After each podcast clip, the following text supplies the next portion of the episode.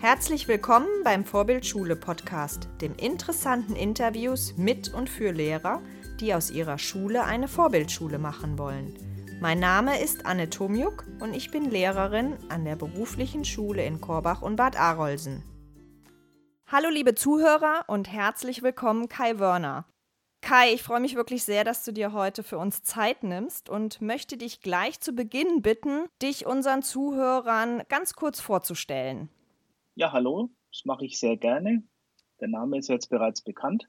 Ich unterrichte an der Realschule am Europakanal in Erlangen die Fächer Deutsch, Geschichte, Ethik und Sozialkunde. Bin in der Referendarsausbildung bei uns tätig, da ist das Studienseminar und bin in dem Sinn Seminarrektor. Das ist halt der, die Bezeichnung für einen Ausbilder. Und bin einigermaßen bekannt mittlerweile durch das Projekt DIBIS. Geht es um die digitale Bildung im Seminar. Das liegt mir jetzt momentan ein bisschen am Herzen. Wir haben in Bayern einen Schulversuch, da bin ich aktiv und alle möglichen Geschichten, sage ich einmal, die in diese Richtung gehen, äh, interessieren mich. Und auch solche Formate wie hier jetzt bin ich mal sehr gespannt, wie das Gespräch sich entwickelt.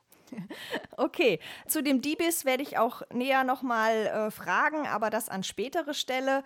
Ich würde ganz gerne zunächst einfach mal von dir wissen, was ist denn das Wichtigste für dich, was du Schülern oder eben auch angehenden Lehrern näher bringen möchtest? Ich denke, am wichtigsten ist momentan schon, dass wir uns, glaube ich, in einem Prozess befinden, wo Schule sich ein bisschen verändern muss. Das merkt man immer dann, wenn man selber mal eine Stunde hält, die vielleicht jetzt nicht hundertprozentig vorbereitet ist, dann ist die Begeisterung sowohl beim Lehrer als auch beim Schüler, irgendwas fehlt da immer. Und das liegt natürlich auch an den Methoden, dass man irgendwie ein bisschen zeitgemäß herangehen muss. Und ich möchte eigentlich, dass die sich sowohl die Schüler als auch die Referendare irgendwie gut vorbereitet fühlen, dass man die Inhalte ein bisschen anpasst. Und da bin ich auch ein bisschen ein Suchender, würde ich jetzt sagen. Und dann gut, die Schüler gehen 2070 in Rente, wenn man das mal jetzt so sich äh, vor Augen führt. Das heißt, irgendwie müssen wir die für die berufliche, vielleicht auch politische Zukunft irgendwo ein bisschen äh, fit machen. Und das geht natürlich nicht, ohne dass man jetzt die Digitalität irgendwo mitdenkt. Mhm. Das wäre jetzt so ein ganz grobes Hauptanliegen. Hat jetzt mhm. mit den Fächern gar nicht so viel zu tun, sondern ist eigentlich so eine allgemeine Geschichte. Mhm. Okay. Was hat dich denn damals überhaupt bewogen, Lehrer zu werden? Im Prinzip wirklich das Interesse fürs Fach Geschichte. Und alle, die Geschichte studieren, die werden wissen, dass es da wenig Berufsfelder gibt für die man sich realistischerweise, sage ich einmal, entscheiden kann. Man kann natürlich diesen universitären Weg gehen. Und äh, ja, ich habe dann relativ schnell mir überlegt, man könnte ja vielleicht auch in die, in die Schule dann gehen. In Bayern wurde damals die Realschule sechsstufig, das heißt von der fünften bis zur zehnten Klasse, die war früher von der siebten bis zur zehnten. Und da zu Beginn meines Studiums sah es auch mit den Einstellungschancen ganz gut aus und da habe ich dann eigentlich Hobby, Interesse, was mit Menschen und mit Geschichte machen das waren vielleicht so zwei Ziele. Und ja, da bin ich dann auch gerne dabei geblieben. Habe es auch bis jetzt nicht bereut. Mhm. Aber jetzt hast du vier Fächer, ne? Wie kam das dazu? Das ist ja schon einiges. Ja, das, das ist eine ganz interessante Geschichte. Bei Ethik wurde ich mal vom Chef gefragt, ob ich gesunden Menschenverstand hätte. Diese Frage wird niemand mit Nein beantworten und seitdem bin ich Ethiklehrer. Also das ist bei uns teilweise auch fachfremdes Unterricht ist möglich. Ich habe im Studium ein paar Seminare auch in die Richtung besucht und habe mich dann in dem Sinn dann schon getraut, die Frage mit Ja zu beantworten. Und Sozialkunde ist bei uns auch ähm, nur in der zehnten Klasse zweistündig. Insofern muss da der Geschichtslehrer auch immer wieder mal ran. Habe ich jetzt aber ein paar Jahre ausgesetzt, werde ich aber wahrscheinlich nächstes Jahr wieder unterrichten. Mhm. Eben weil da auch in Richtung digital viel möglich ist. Mhm. Okay. Und du hast vorhin gesagt, du hast eigentlich begonnen zu studieren, weil du Geschichte spannend findest. Kannst du das noch ein bisschen konkretisieren? Also, weil, also zum Beispiel, ich habe Geschichte im Unterricht immer als das mit das langweiligste Fach erlebt und finde das so spannend, wenn manche sagen, ja, Geschichte ist so spannend, wobei ich heute mit meinem Wissen natürlich sage, natürlich ist Geschichte spannend, aber hast du andere Erfahrungen gemacht und hast deswegen gesagt, ich gehe in die Schule oder hast du genau die Erfahrung gemacht, die ich jetzt gemacht habe und gesagt hast, nee, ich möchte es anders machen oder was war so deine Motivation? Ja, also Geschichte liegt teilweise schon, muss ich auch sagen, auf der einen Seite familiär. Der Großvater hat teilweise interessante Geschichten erzählt.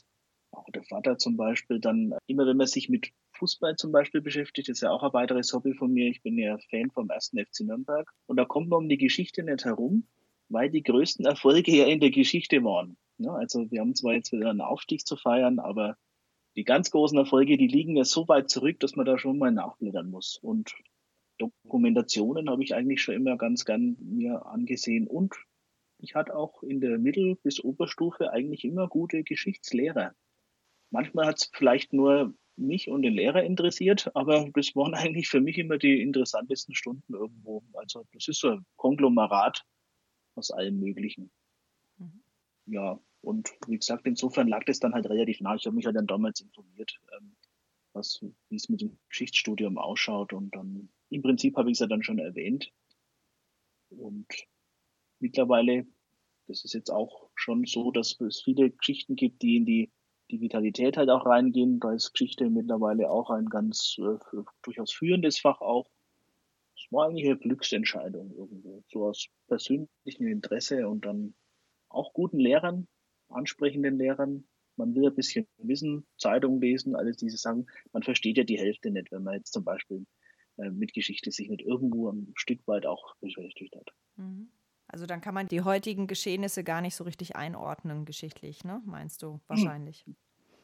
Definitiv. Ne? Also der, das ist ja auch das, was wir versuchen im Unterricht immer zu vermitteln, eben auch den Schülern zu zeigen, wo ist der Gegenwartsbezug. Also warum betrifft dich das jetzt oder warum könnte dich das jetzt interessieren, sind schon so Fragen, die ich versuche einigermaßen in jeder Stunde zu beantworten. Und vielleicht war das in deinem Fall dann eben nicht so. Dass halt da viel Zahlen auswendig gelerne und dann halt viel lesen und dann am Schluss dann 20 Minuten Hefteintrag abschreiben. Das versuche ich ein bisschen anders zu machen. Mhm. Was findest du denn heute das Spannendste am Lehrerberuf? Das Spannendste ist eigentlich, dass man, so wie jetzt in diesem Gespräch, eigentlich nicht genau weiß, was passiert. Mhm. Man, du kannst dich natürlich ein Stück weit auf Stunden und so vorbereiten, aber da gibt es so viele Größen, die einen Tag in irgendeiner Art und Weise beeinflussen können. Das mag die Vorstunde sein, das mag Besuch vom Chef sein im eigenen Unterricht, was man vorher nicht weiß. Das ist jetzt in meinem Fall dann auch die Ausbildung, Kollegen, Eltern. Das ist so ein vielschichtiger Beruf, dass der eigentlich nie langweilig werden kann.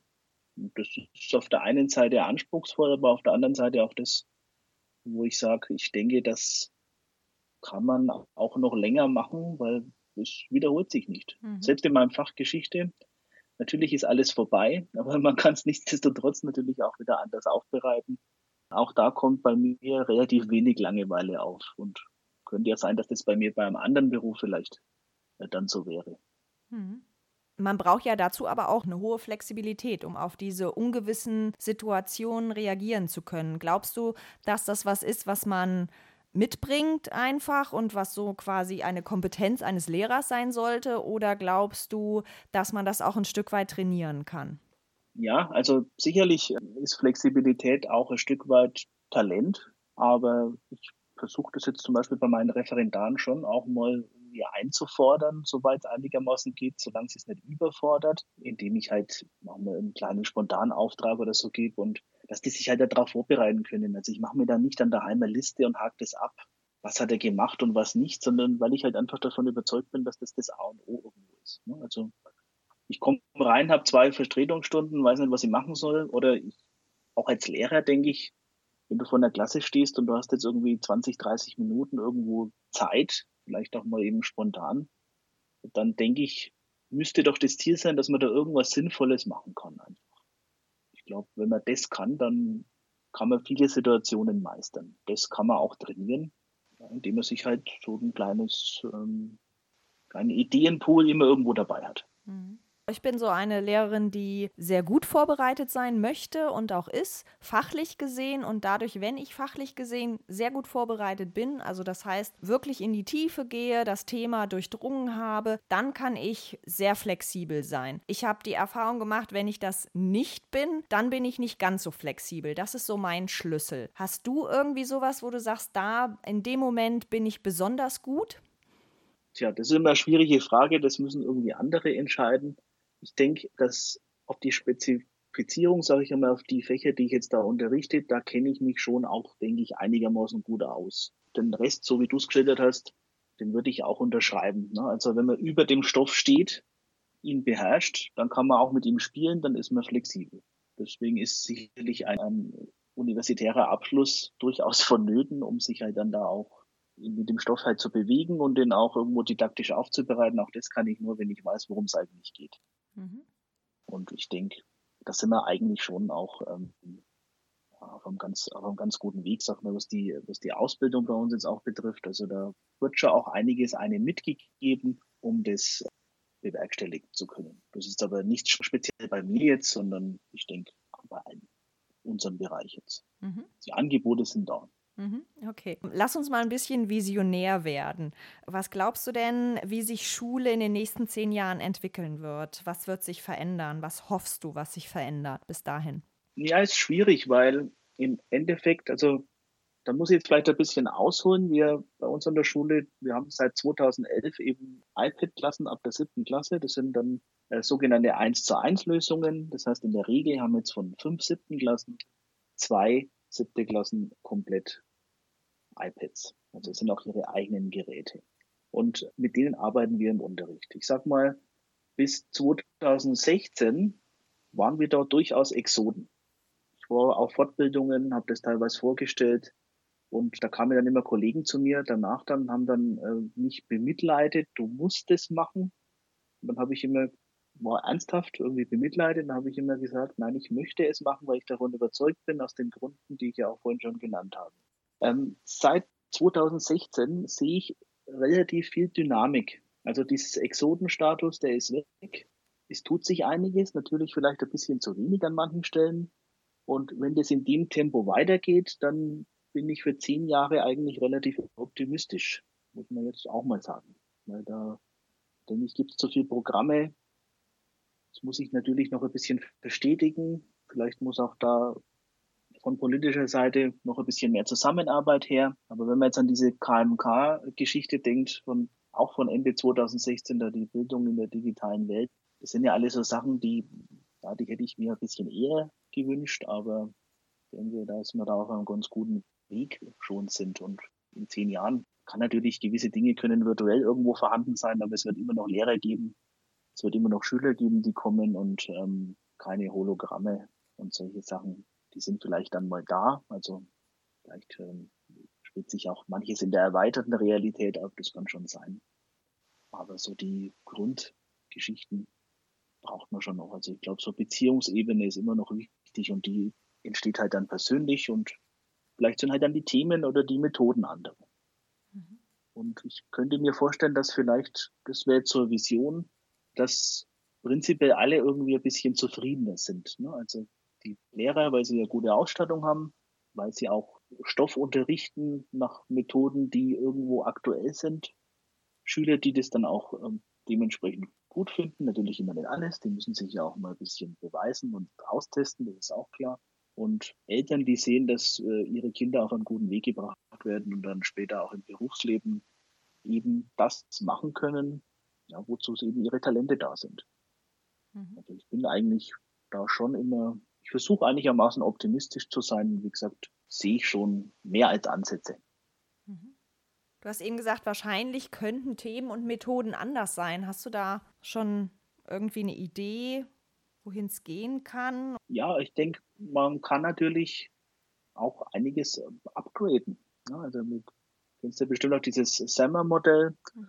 Und ähm, da muss man ja nicht immer auf der Stufe R sich mal irgendwo bewegen, sondern da kann man ja auch ähm, Schritt für Schritt erstmal anfangen. Ich habe jetzt gerade mit meinen Referendaren haben wir uns über Sketchnotes unterhalten. Da könnte man jetzt sagen, das ist irgendwie Kritzelei. Man kann natürlich aber auch das vielleicht wieder mit den Geschichten verbinden, die man auch schon eher, früher gemacht hat. Also wenn ich jetzt in Deutsch an eine Inhaltsangabe denke und denke, dass man da vielleicht mal ja, erstmal sich einen Text im Rahmen einer Sketchnote irgendwo annähert, dann ist das ja durchaus was Modernes, was vielleicht ergänzt und nichts irgendwie ersetzt. Also es ist, denke ich, natürlich schon schwierig, da jetzt äh, große Prognosen abzustellen, wie das da jetzt aus, äh, ausschaut. Ich bin jetzt auch kein Fan davon, dass die Schüler alle mit ihrem iPads genauso da sitzen wie vor 100 Jahren mit der Schiefertafel. Solche Bilder gibt's ja auch. Und das ist wahrscheinlich dem, der Vision eher gegenläufig. Mhm. Ich denke, ähm, du musst vielleicht auch diese Ob man Fächer abschaffen muss, weiß ich gar nicht. Aber so Stundenrhythmen oder so Schultage, da sollte man auf jeden Fall vom 45-Minuten-Rhythmus wegkommen, den wird es hoffentlich dann nicht mehr geben. Ich habe durchgehend 90 Minuten, da bin ich schon sehr glücklich, könnte ich mir auch noch mehr vorstellen. Weil alle Dinge, wo Produkte erstellt werden, wo man vielleicht auch mal nach einem gewissen Plan auch ein Stück weit arbeitet, die brauchen Zeit und erst dann kann ich ja auch sinnvoll andere Methoden einsetzen. Sonst ist natürlich immer auch ein bisschen irgendwie Behelfstückwerk und nicht ganz das, was es vielleicht sein könnte. Mhm. Also ich glaube, in der Struktur, in der Unterrichtsorganisation, vielleicht auch in den Regularien, da liegt schon auch noch ein bisschen Hemmnis. Mhm. Wie habt ihr denn diese iPad-Klassen eingeführt? Wie habt ihr die Schüler, die Eltern, die Lehrer mitgenommen? Vielleicht die etwas längere Version, aber vielleicht für die Hintergründe doch ganz wichtig. Ich versuche es einigermaßen strukturiert zu machen. Also wie die iPads damals rauskamen, war es vermutlich schon noch das Tablet, was das beste Tablet am Markt war. Das ist mittlerweile, denke ich, jetzt nicht mehr relevant, welches Tablet es jetzt und welche Firma und welches Betriebssystem. Das mal vorweg. Es kam raus, Chef bei uns ist sowieso eine treibende Kraft des Ganzen, weil er uns viele Sachen auch probieren lässt als Lehrer, weil er uns Freiräume gibt und weil er selber an dem Thema interessiert ist. Er hat eins angeschafft für die Schule, ich habe mit einer Kollegin so eine Projektschulaufgabe gemacht, um das iPad war immer dabei zum Recherchieren, zum Nachschauen. Es war immer ausgeliehen. Die Schüler haben das genutzt. Sie haben es nicht nur zum Spielen oder zum Rumschauen benutzt, sondern sie haben es auch wirklich zum Arbeiten benutzt. Dann entstand im Schuljahr darauf die Idee, das mit diesen iPad-Klassen zu probieren. Wir haben uns so ein gewisses Konzept überlegt, haben das auf ein Elternamt vorgestellt und bei uns in Erlangen haben wir auch viele bildungsinteressierte Eltern, die da sofort da, das haben wir sicherlich woanders auch, aber die war natürlich auch durch diesen äh, Hintergrund mit verschiedenen Unternehmen in Erlangen ist er bekannt, Siemens, Scheffler, Adidas. Also da waren die relativ schnell auch dabei. Das könnte ich mir vorstellen, ich finanziere meinem Kind sowas. Gibt es natürlich auch Kinder, die das nicht finanzieren können. Auch dafür haben wir Lösungen gefunden über Leasing, Monatsmodelle oder über unseren Förderverein, Freundeskreis heißt der. Also wir haben noch nie jemanden, einen, niemals einen Schüler gehabt, der nicht aufgrund von Geld diese iPad lassen konnte. Und das hat Eltern einfach dann schon überzeugt. Und dann haben wir natürlich die Lehrer insofern mitgenommen. Wir haben dann eine große Fortbildung. Wir sind mit einem, mehreren Autos nach München gefahren, haben uns die Grundbasics erklären lassen. Und dann haben wir halt in verschiedenen Teams in schulinternen Lehrerfortbildungen, so Mikrofortbildungen machen wir jetzt mittlerweile. Nach der sechsten Stunde mal eine halbe Stunde zusammensetzen unter bestimmten Thema. Haben wir das immer weiter verfeinert und natürlich durch die Referendare immer frischen Wind auch bekommen. Die sind zwar jetzt nicht immer die technikaffinsten, das weiß man ja auch aus Studien, dass die Lehramtsstudenten da gar nicht mal so affin sind, wie man denkt in der Richtung. Aber da haben wir auch schon viel Unterstützung auch bekommen, dass die wollten viel ausprobieren, die haben da viel mitgetragen am Anfang. Und natürlich auch, dass wir nicht auf Zwang gesetzt haben, die Lehrer müssen das jetzt machen, sondern es sind immer mehr so groben Stock gab es schon. Und dann pro Jahr sind halt dann wieder weitere dazugekommen, die gesehen haben, das funktioniert. Und mittlerweile haben über 80 Prozent unserer Lehrer ein eigenes Gerät bei uns im WLAN. Mhm. Das ist auch ein Schlüssel, dass man natürlich auch irgendwo Vielfalt zulässt und weniger jetzt in diese Laptops. Jedes Klassenzimmer hat einen Laptop. Das macht dann wieder zehn Updates, wenn du das irgendwie für die Stunde brauchst, sondern dass du halt irgendwie drauf setzt, dass die Lehrer bereit sind, ihre eigenen Geräte zu verwenden, weil mit denen kennen sie sich aus und dann nutzen sie es auch. Und da muss man halt Infrastruktur schaffen. Und das, also die WLAN-Anbindung in Verbindung mit unserer, mit der Stadt Erlangen, das hat der Chef hervorragend geregelt bei uns und daran mangelt es ja immer wieder. Ich kenne viele Kollegen, die haben absolut tolle Ideen, aber daran mangelt es ihnen. Hm. Und das ist wirklich der Punkt, der halt auch äh, nicht nur finanziert werden muss, sondern auch funktionieren muss. Sonst erzeugst du Frustration und Gegenwind. Hm. Und das würde sich auch umsprechen. Ne? In der heutigen Zeit, wenn wir da jetzt äh, Sachen machen würden, die völlig äh, falsch und wo nichts dabei rauskommt, dann wären eben nicht jedes Mal dann auch, es war jetzt jedes Jahr im Prinzip so, dass sich die Eltern in dem Maße dafür interessiert haben. Äh, dass wir zwei Klassen voll bekommen haben. Und ich denke, das reicht auch. Ich meine, wir haben noch Ausleihgeräte und fangen jetzt auch ein bisschen an mit Bring Your Own Device. es muss ja auch nicht alles in die Richtung da gehen. Hm. Also gibt, es gibt auch gute Lehrer, die das vielleicht weniger oder bis gar nicht nutzen. Aber irgendwie gehört es halt schon dazu. Und das ist eigentlich nicht, sage ich mal, über Druck basiert, sondern über Überzeugung und Qualität. Muss man jetzt auch mal so sagen. Mhm. Du hast gesagt, ihr habt fünf Klassen und zwei davon sind solche iPad-Klassen. Wie wählt ihr die Schüler aus? Oder sagt ihr, das sind jetzt also die, die sich interessieren, die kommen auch in so eine Klasse? Oder müsst ihr da schon, gibt es mittlerweile so viele, dass ihr wirklich auswählen müsst?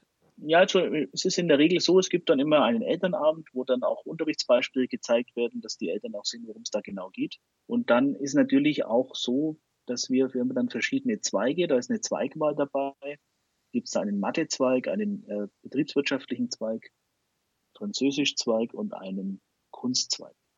Mhm. Und in der Regel sind natürlich dann die Leute, die den Mathe-Zweig wählen, auch sehr an dieser iPad-Geschichte interessiert und andere Zweige jetzt nicht ganz so stark, aber auch. Und da gibt's, ja, es ist eigentlich immer ganz gut aufgegangen. Kann ich jetzt gar nicht, da gab es eigentlich nie große Probleme. Mhm. Das heißt, die zwei Klassen, iPad-Klassen, sind dann Mathezweige oder Mathe-Wirtschaftszweige?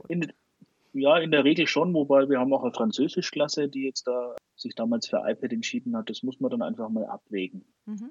Ich denke, das ist auch gar nicht so einfach für die Schulleitung, das immer dann irgendwie hin und her zu schieben. Da gibt es natürlich dann auch noch eine Zweitwahl, aber es hat eigentlich bisher immer funktioniert und ja, da kann man dann schon so sagen, dass von von diesen 150 Schülern, die wir dann da immer haben in diesen fünf Klassen, da haben halt dann schon immer so zwischen 60 bis 80 sich dafür entschieden und dann schafft man das irgendwie immer ganz gut. Also mhm. da müsste man jetzt die Schulleitung fragen, wie die das immer genau macht, aber ist eigentlich immer konstant in diesen in den letzten Jahren so gewesen. Mhm.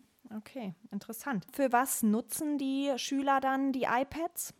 Ja, im Prinzip für alles. Mhm. Also ich habe halt meine, meine Unterlagen, das läuft alles digital. Ich lade die bei uns entweder auf so einer Lernplattform hoch, die heißt Mebis, oder auf unseren Blog. Wir haben so einen WordPress-Blog, da lade ich meine Unterlagen, meine Arbeitsaufträge hoch und die Schüler ziehen sich das auf ihr Gerät runter. Die haben dann so ein Notizprogramm und das sind jetzt mal die ganz einfachsten Sachen. Also auch diese einfachen Sachen, dass sich übers iPad laufen.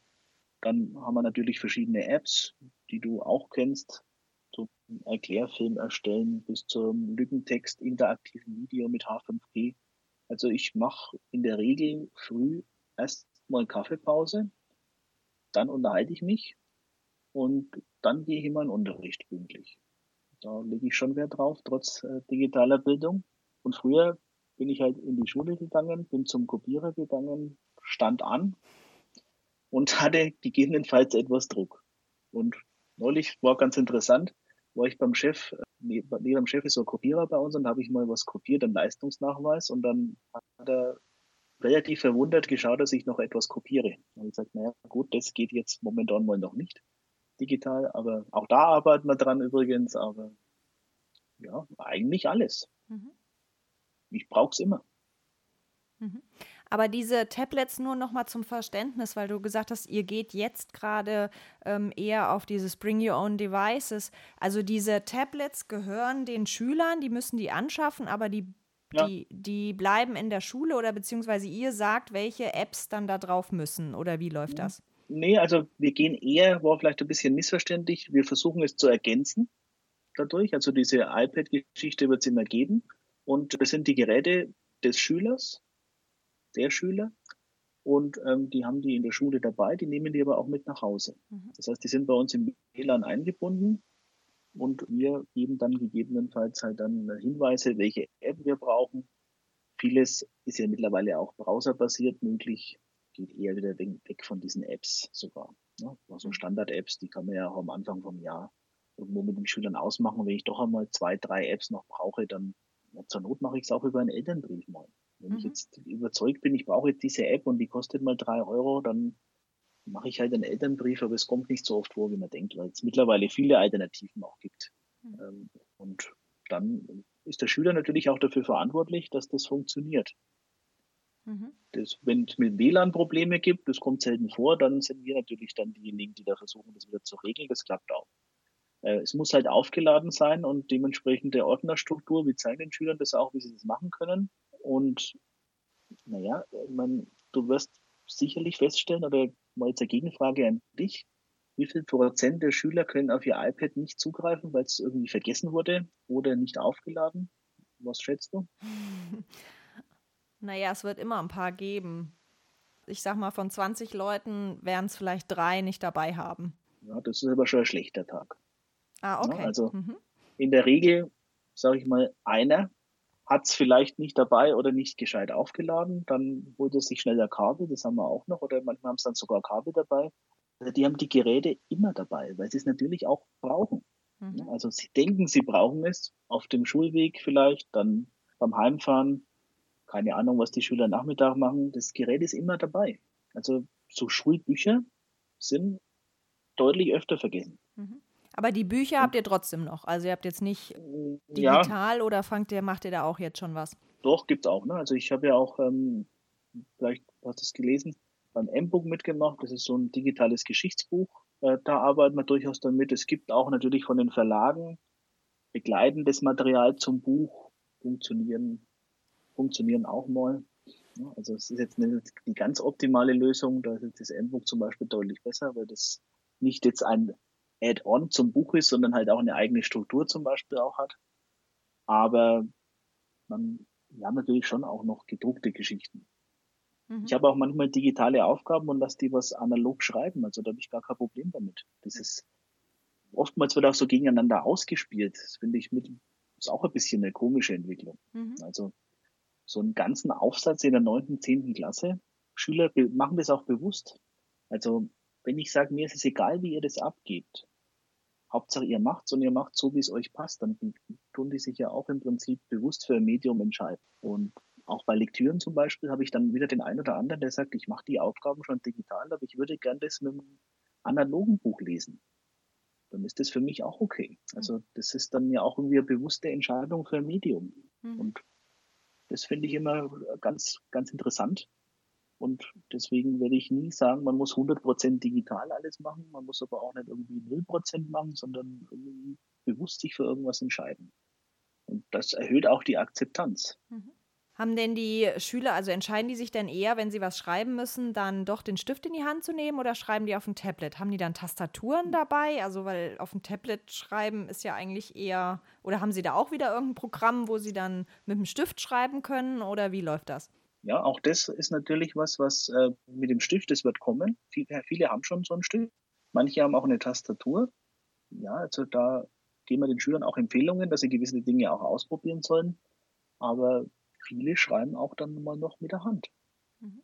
Weil es einfach gewisse Dinge, hat jeder schon festgestellt, die gehen halt dann auch nicht ganz so gut. Und das sind dann vielleicht dem Ganzen auch eher abträglich. Auch diese Geschichten, dass man am Whiteboard irgendwelche Zeichnungen machen kann oder irgendwelche Vokabeln anklicken und dann schauen. Es geht natürlich auf dem eigenen Gerät äh, viel besser zum Beispiel und da kann man, glaube ich, auch relativ schlechten Unterricht äh, machen, wenn man jetzt ähm, diese digitalen Geschichten irgendwie nicht ähm, bewusst irgendwo einsetzt. Und das habe ich aber auch gemacht. Also ich habe viele Fehler gemacht am Anfang. Besonders schön, wenn hinten Referendare drin sitzen und es funktionieren manche Sachen nicht. Also, aber da muss man auch sind wir wieder beim Anfang bei Flexibilität und irgendwo, ich sage es jetzt mal auf, auf Fränkisch, ich denke, es hört man eine gewisse Wurstigkeit an den Tag legen, dass man es irgendwie für sich analysiert und dann das nächste Mal halt ändert. Und dann nimmt es auch der Schüler einem nicht krumm. Hm. Manchmal hilft dann ja auch der Schüler, ist auch nicht schlecht. Würdest du uns noch mal mit in einen konkreten Unterricht mitnehmen? Das heißt einfach mal, wie gestaltest du deinen Unterricht konkret? Vielleicht hast du einfach irgendeine Stunde aus der letzten Woche oder wie auch immer, wo du sagst, das ist eigentlich sowas, so eine typische Stunde bei mir, wo man eben auch oder wo du dann auch Tipps geben kannst äh, für angehende Lehrer oder eben auch für Lehrer, die jetzt keine iPads benutzen, noch nicht so viele digitale Medien benutzen. Ja, ich könnte mir jetzt so eine Geschichtsstunde vorstellen, kommt jetzt natürlich ein überraschend. Ich versuche es jetzt einfach mal. Äh, am Anfang hole ich mir vielleicht, ich sage jetzt mal Industrialisierung neunte Klasse. Ich lasse mir mal, stell vorab eine Frage und lass mir digital zum Beispiel über dieses Tool Answer Garden, lass mir Fragen ans Thema stellen oder ich sammle erstmal ein bisschen mein Vorwissen. Dann macht es jeder Schüler auf seinem Gerät. Ich kann das vorne an meinem Whiteboard projizieren und kann es dementsprechend analysieren und auch mir speichern für das, was wir dann später mal machen. Also da sehe ich ja dann schon mal Punkt eins, was wissen die Schüler schon und B, was wollen sie wissen. dann fangen wir natürlich, dann mache ich in der Regel immer Arbeitsblätter, die äh, stelle ich den Schülern zur Verfügung, so wie früher vielleicht auch. Das sind so Sicherungsblätter mit verschiedensten Bildquellen, mit so Autoformen, wo man Lösungen reinschreiben kann. Also die kriegen bei mir auch nie irgendwie ein fertiges Arbeitsblatt, sondern wir arbeiten uns das im Unterricht. Alles, was die Schüler arbeiten können, das sollen sie erarbeiten. Und dann versuche ich halt im Geschichtsunterricht auch Quellen zum Beispiel einzusetzen, Originalquellen, vielleicht auch mal eine Filmquelle und dann auch entweder mal eine analoge Aufgabe dazu, dass sie was herausfinden müssen oder gegebenenfalls halt etwas recherchieren müssen. So Videos kann man relativ schön mit, mit H5P äh, zum Beispiel anreichern. Das heißt, das ist so eine Software, wo ähm, das Video an bestimmten Stellen stoppt und die Schüler eine Frage beantworten müssen, entweder im Video direkt oder, wenn ich der Meinung bin, das ist sinnvoll, dann sich irgendwie analog Notizen machen müssen. Dann kommt es vielleicht irgendwann mal zum Punkt, wo Sie äh, eine Frage diskutieren müssen, inwieweit zum Beispiel Umweltverschmutzung da mal schon eine Rolle spielt. Da, auch da gibt es wieder verschiedenste Mindmap-Programme, die die Schüler einsetzen können, um es zu visualisieren, um mir dann wieder zu präsentieren. Und ja, und am Ende gibt dann zum Beispiel noch auch wieder so eine Art Abstimmungstool, um dann vielleicht eine Endfrage nochmal zu beantworten oder einfach die gleiche Frage nochmal, um zu sehen, was sich zu verändern, was sich verändert hat. Und da sind die Schüler meistens schon erstaunt, wie viel sie dann auch in so einer Stunde dann auch mal gelernt haben. Das wäre jetzt mal so eine Stunde, man kann am Ende dann zum Beispiel auch noch irgendwie Grundbegriffe abfragen über diese Quiz-Tools, die ja bekannt sind. Das wäre jetzt mal so eine traditionelle Stunde. Oder, was, was auch vielleicht möglich wäre, das habe ich jetzt auch neulich mal gemacht, wenn wir jetzt gerade vorhin schon über Sketchnotes gesprochen haben. Es gibt manchmal auch so Themen, die man selber ungern unterrichtet, weil sie einen jetzt nicht ganz so interessieren. Da probiere ich meist am meisten eigentlich immer aus. Also da haben zum Beispiel, da ging es darum, Stellvertreterkriege im Kalten Krieg, Koreakrieg, Vietnamkrieg, Afghanistankrieg. Ich habe den Schülern Material zur Verfügung gestellt in digitaler Form. Und die Aufgabe war, mir so eine analoge Sketchnote zu erstellen. Das heißt, ich habe denen erstmal gezeigt, was ist das. Ich habe denen verschiedene Icons zur Verfügung gestellt, die sie da vielleicht verwenden können. Und dann haben die sich das selber erarbeitet, haben mir dann so, ein, so eine Sketchnote erstellt und haben das dann präsentiert. Das sind eigentlich so Stunden, die auch für einen Lehrer gar nicht mal so unangenehm sind. Man muss sich zwar erstmal reindenken und muss natürlich passendes Material finden, ist dann aber im Unterricht natürlich irgendwo verändert.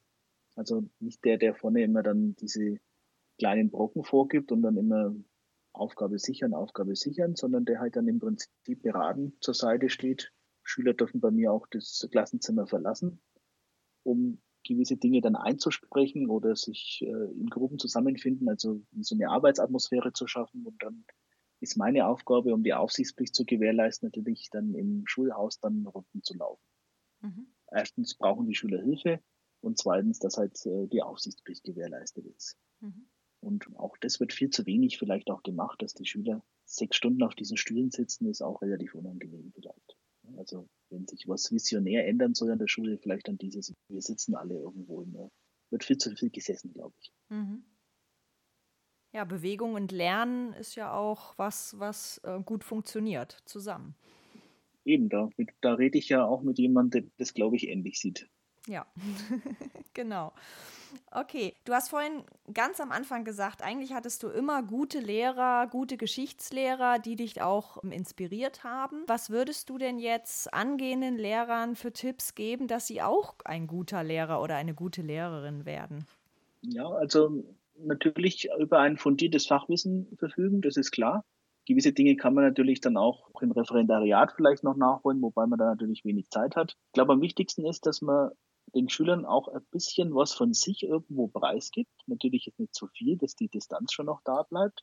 Aber dass die Schüler vielleicht so nach zwei, drei Stunden irgendwie etwas mit einer Person selber anfangen können. Dass der Lehrer oder die Lehrerin irgendwas hat, was auch einen gewissen Wiedererkennungswert widerspiegelt. Das können kleine Sachen sein. Ne? Also bei mir ist zum Beispiel auch die Sache mit dem Fußball. Da bist du natürlich immer irgendwo in eine, in eine Gesprächsebene mit dem Schüler, was mit Schule zunächst mal nichts zu tun hat. Ja, wie dieser Aufstieg da war, haben mich wildfremde Schüler begrüßt mit, Herr Werner, wir haben es geschafft. Also die meinten den Aufstieg des ersten, wir haben eigentlich gar nichts geschafft. Also weder ich habe noch was geschafft, noch der Schüler.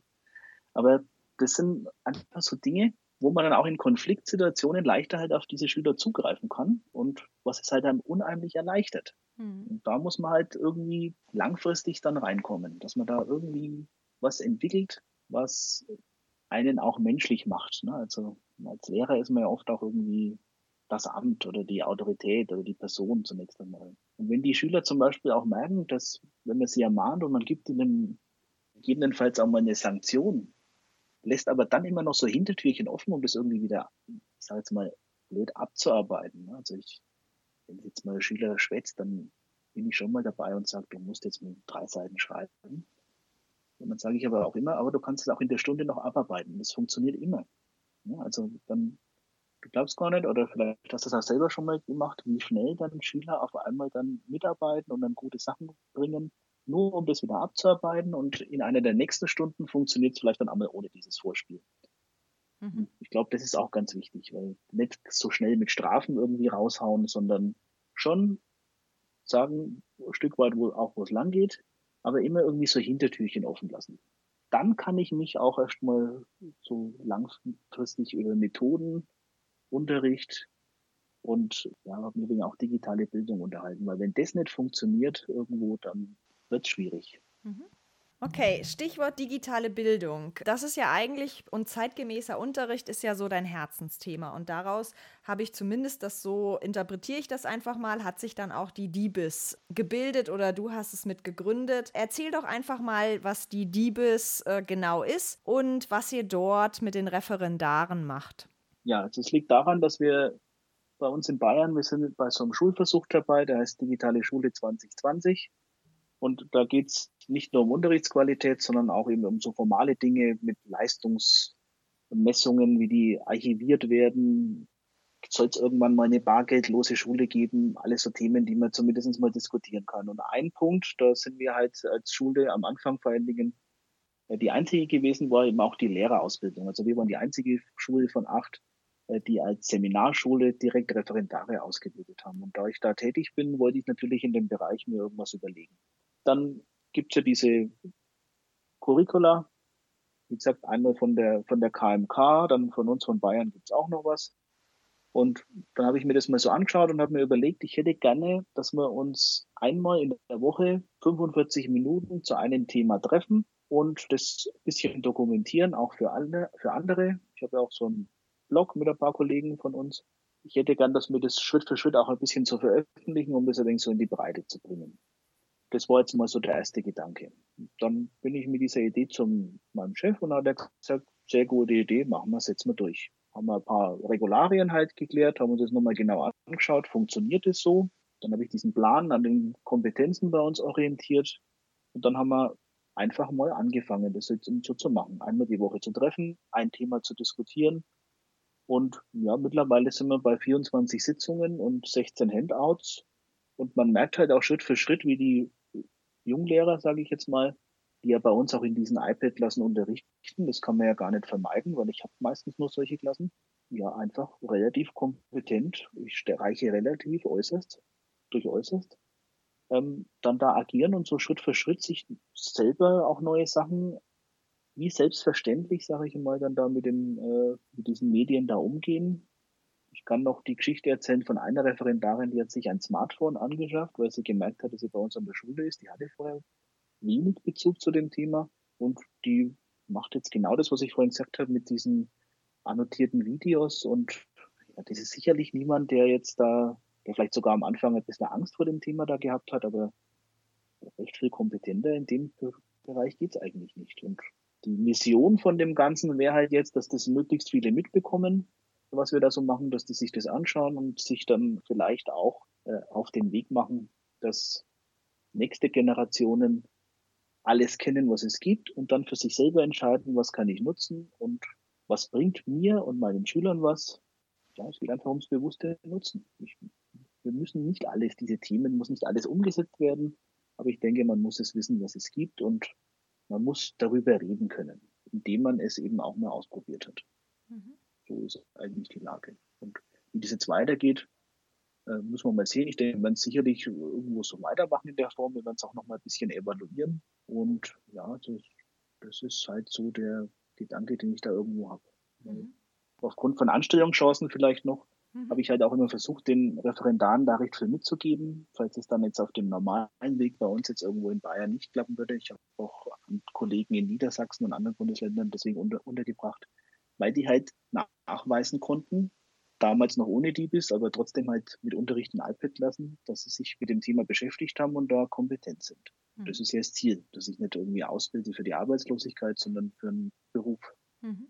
Das heißt, diese DIBIS, die Referendare, das ist in Form ähm, des Studi Studienseminars, aber diese ähm, Referendare unterrichten dann auch bei dir in den iPad-Klassen oder sind mhm, da auch welche, genau. die in anderen Richtig. Schulen dann unterwegs Leider sind? Leider nicht, hm? Mhm. sondern eben nur die, die bei uns an der Schule sind. Die sind aber auch ein ganzes Schuljahr bei uns an der Schule und in einem zweiten Jahr sind sie an einer sogenannten Einsatzschule und kommen immer zu gewissen Sitzungen halt dann zurück und zur Prüfungsablegung. Mhm. Da sieht man sie nicht mehr ganz so oft, aber im ersten Schuljahr eigentlich von September bis Juli. Mhm.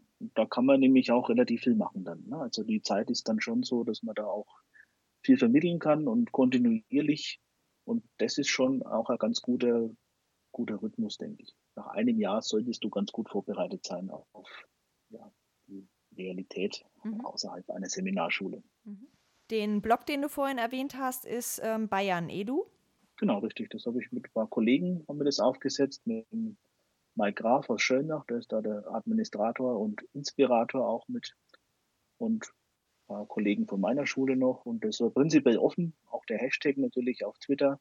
Mhm. Da sind nicht nur Bayern dabei, du hast ihn ja vielleicht auch schon mal genutzt, ja. sondern es ist einfach eine lose Runde, die jetzt nicht irgendwie instrumentalisieren und auch nicht irgendwelche großen Projekte zunächst einmal momentan noch geplant haben, außer jetzt vielleicht immer diesen Blog sondern einfach in so eine lockere Runde des Austauschs ohne Zwang.